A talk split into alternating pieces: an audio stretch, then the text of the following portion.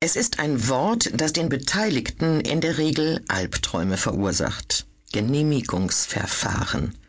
Man stellt sich zum Beispiel vor, Bauherren gegen Bürgerinitiativen, Gutachten und Prozesse ohne Ende. Dirk Böttcher stellt eine geschmeidige Alternative vor. Den gordischen Knoten lösen. Bei vielen Genehmigungsverfahren stehen sich Planer und Gegner unversöhnlich gegenüber. Hans Liutger Dienl arbeitet an einem Ausweg. Technische Universität Berlin, das Zentrum für Technik und Gesellschaft. Hans Liutger Dienl schließt die hölzerne Bürotür hinter sich, die sich einer Geheimtür gleich in einen Wandschrank einfügt.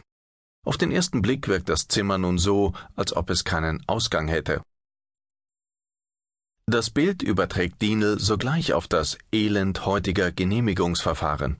Ist man erstmal drin, weiß niemand so recht, wie man wieder rauskommt. Demokratie ist für Dienel Forschungsgegenstand und Geschäftsfeld zugleich.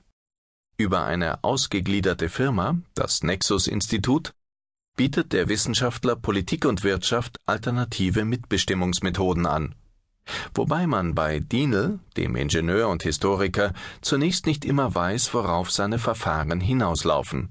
Wenn er versucht, zwischen unterschiedlichen Interessengruppen zu vermitteln, lädt er mitunter auf ein luxuriöses Schloss, rät zu philosophischen Spaziergängen, probt Tischreden, schenkt Alkohol aus und lässt eine Zeitung herausgeben, im Drei-Stunden-Takt. Fangen wir ganz klein an. Was erlaubt man beispielsweise einem Joghurtbecher? Er könnte der Supermarktkasse schon vom Einkaufswagen aus seinen Preis selbst zurufen, dem Lager sein Verschwinden aus dem Regal melden, vielleicht sogar, wenn er einmal vom Kunden ausgelöffelt ist, vor dem Abflug in die gelbe Tonne noch den Kühlschrank zu einer Nachbestellung animieren. Rein technisch wäre das möglich. Dem Joghurtbecher müsste nur ein winziger Chip eingebaut werden mit einer sogenannten RFID Radio Frequency Identification. Die Frage ist nur, ob der Joghurtbecher das auch können darf. Darüber haben Datenschützer, Groß- und Einzelhändler, Chiphersteller, Bürger und Politiker jeweils ihre ganz eigene Meinung. Daher ist ein Joghurtbecher heute dümmer, als er sein müsste, und eine vorhandene Technik noch immer Zukunftsvision. Zugegeben, sie ist auch ein bisschen teuer. Was schon bei einem kleinen Joghurtbecher nicht klappt, soll gleichwohl bei weit größeren Dingen, etwa Kraftwerken oder Flughafenlandebahnen, funktionieren.